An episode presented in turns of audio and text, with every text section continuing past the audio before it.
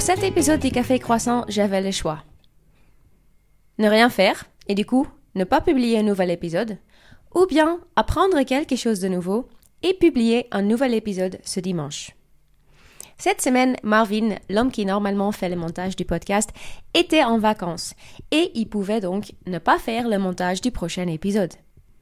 Et au début, je me suis dit, c'est pas grave, il n'y aura pas d'épisode cette semaine et puis c'est tout. Mais en même temps, je me suis dit, non, tu as dit aux gens qui écoutent ce podcast et aussi à toi-même d'ailleurs qu'il y aura un nouvel épisode chaque semaine et on va pas commencer à annuler déjà après seulement quatre épisodes. Du coup, j'allais le faire cet épisode. Mais afin de faire ça, il fallait que j'apprenne quelque chose de nouveau. Dans mon cas, il fallait que j'apprenne un minimum sur comment faire le montage d'un fichier audio. Et c'est quelque chose que j'avais d'ailleurs déjà essayé avant de lancer ce podcast. Je me rappelle que j'ai passé quasiment une journée entière juste en essayant de faire le montage de l'intro de ce podcast. Et je ne sais pas si vous l'avez écouté, mais l'intro de ce podcast, il dure euh, une minute trente, je crois. Mais déjà ça, ça ça m'avait tellement pris toute mon énergie et complètement coupé toute ma motivation que je me suis dit, OK, si moi je dois faire le montage moi-même, surtout si c'est un montage d'une interview avec donc euh, au minimum deux personnes, ça va être la catastrophe et ce podcast, il ne verra jamais la lumière du jour. Et donc c'est à ce moment-là où j'ai décidé que j'allais demander à quelqu'un de faire le montage pour moi. Mais bon, l'épisode d'aujourd'hui, vu que c'est un monologue, j'avais juste besoin de savoir comment faire pour ajouter la musique d'intro au début et d'ajouter la musique à la fin. Donc, je me suis mise à regarder quelques vidéos sur YouTube, à jouer un peu avec GarageBand, l'application de montage audio sur mon Mac, et au final, j'ai réussi. C'est peut-être pas super, et les experts vont sûrement entendre qu'il y a encore quelques petits trucs par-ci, par-là, mais j'étais quand même contente parce que j'avais appris quelque chose de nouveau, et aussi, c'est quelque chose qui m'a rendu un tout petit peu plus indépendante quand il s'agit du podcast. Et si jamais Marvin part encore en vacances un jour, et je l'espère pour lui, bien sûr, ou si un jour, et ça je ne l'espère pas, il est malade ou quoi que ce soit, au moins je peux assurer la continuité du podcast. Et tout ça pour vous dire que c'est donc cette situation qui m'a donné l'idée pour l'épisode d'aujourd'hui, avec sa question du jour. C'était quand la dernière fois que vous avez appris quelque chose de nouveau? Pour moi, à part de cette histoire euh, du montage, bon, c'est même pas vraiment du montage, mais vous voyez ce que je veux dire, c'est il y a pas non plus très longtemps.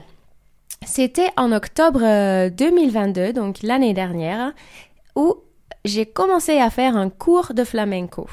Moi, j'ai toujours trouvé cette danse euh, qui vient du sud de l'Espagne magnifique. Et vu que là, j'habitais en Espagne, je m'étais dit, OK, c'est le moment parfait de commencer à apprendre euh, à danser le flamenco. Allez, je vais devenir une danseuse de flamenco. Bon. Il se trouve que c'est difficile comme danse. C'est même très difficile, je dirais. Surtout quand on parle pas très bien l'espagnol, ce qui à l'époque était le cas pour moi, et quand la professeure vient du sud de l'Espagne et du coup mange beaucoup ses mots et ne prononce pas souvent les S. Donc le défi ne se trouvait pas seulement dans la danse, mais aussi dans la langue. Bon, malgré tout ça, ou peut-être que je devrais plutôt dire grâce à tout ça, il y a cinq choses que j'ai appris juste en commençant quelque chose de nouveau, que j'aimerais partager avec vous. La première chose, restez humble. Quand on commence à apprendre quelque chose de nouveau, surtout quand on ne l'a encore jamais fait, on commence littéralement à partir de zéro. Et du coup, en tout cas dans mon cas, ça m'a rendu très humble. Je me suis rendu compte que j'en savais rien du tout et que j'étais vraiment pas très douée. Mais vous savez quoi? C'est pas grave ça. Parce qu'il y a d'autres choses dans ma vie, surtout dans, dans ce que je fais comme euh, travail, pour lesquelles je me dis, ouais, je suis assez forte ou je m'y connais assez bien. Et donc, du coup, c'est pas mal de temps en temps de se sentir ou d'être en fait un vrai débutant. Et de se rappeler comment c'est d'être débutant. Parce que ça nous aide aussi à nous mettre à la place des gens qui débutent, par exemple dans notre métier. Et ça aide à mieux comprendre comment les débutants ils se sentent et d'avoir plus de patience avec eux. Donc voilà, la première chose. La deuxième, quand on commence à apprendre quelque chose de nouveau, ça vous met en face de vous-même si vous voulez. Vous apprenez vraiment à vous connaître. Il y a des moments où je suis dans mon cours de flamenco. Je suis d'ailleurs la seule étrangère, je suis la hollandaise. Et la prof, qui est très directe et très stricte, me dit, OK Nelly, toi, tu vas continuer à faire ça.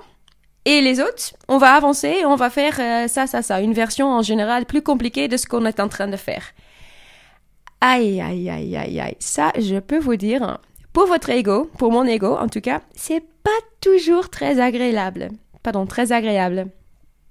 Mais ça aussi, c'est intéressant de voir quel genre de réaction parfois infantile on peut avoir quand on se met dans des situations comme ça. Troisième chose, apprendre quelque chose de nouveau, c'est aussi, pour moi en tout cas, une invitation de continuer, d'aller au bout du truc. Ou dans mon cas, au moins euh, d'aller à la fin de l'année et de ne pas abandonner. Et je peux vous dire hein, que je me dis euh, plus que je me dis plusieurs fois par semaine.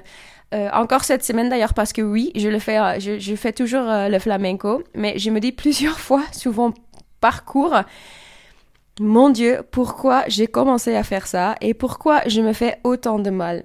Mais il y a quand même aussi quelque chose en moi qui me dit non, tu voulais devenir euh, danseuse de flamenco, entre guillemets, maintenant tu vas aller au bout du truc, ou au moins tu finis l'année. Donc quelque part, ça peut nous apprendre aussi de commencer quelque chose, mais aussi de se tenir. Et puis, quatrième chose, c'est que il y a toujours un cours avant le nôtre. Et dans ce cours-là, c'est des petites filles. Donc, ces filles, elles ont 4 ou 5 ans, parfois 6 ou 7, c'est un peu un mix. Et parfois, ces filles, elles dansent un peu aussi avec nous dans notre cours parce que les parents viennent leur chercher, mais parfois ils sont en retard et du coup, les filles dansent avec nous. Déjà, ces filles sont souvent beaucoup mieux que nous. Elles dansent beaucoup mieux. Mais c'est pas ça que je voulais, je voulais vous dire en fait. C'est que quand je les regarde, elles m'apprennent des choses. Les filles, elles n'ont pas, ont pas peur de faire des erreurs. Elles n'ont pas honte, elles y vont à 100%, elles tapent très fort avec leurs pieds sur le sol, ce qu'il faut faire d'ailleurs dans le flamenco, et elles y vont sans se prendre la tête. Et du coup, ça me rappelle que je suis là aussi pour passer un beau moment et de ne pas trop prendre ça au sérieux et surtout peut-être de ne me pas trop prendre au sérieux et de prendre du plaisir.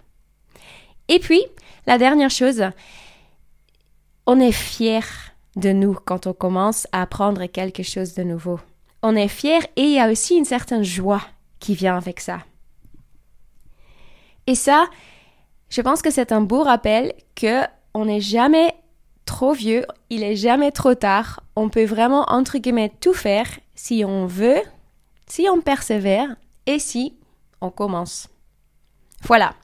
Les choses que moi j'ai appris en plus de plein de gros mots en espagnol et quelques pas de flamenco. Mais du coup, dans cet épisode, je voulais vous inviter d'essayer quelque chose de nouveau, au moins une fois par an. Commençons par ça. Essayez quelque chose de nouveau parce que ça va vous apprendre beaucoup plus que cette danse ou cette langue.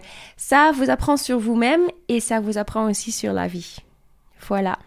C'est tout ce que je voulais vous dire aujourd'hui. Dites-moi dans les DM sur Instagram ce que vous avez pensé de cet épisode, le café croissant. Si vous avez aimé ce podcast, abonnez-vous, partagez-le avec vos amis, vos collègues et votre famille. Et la semaine prochaine, Marvin est de retour de ses vacances et donc du coup, il y aura une nouvelle interview. Je vous dis merci et à très bientôt.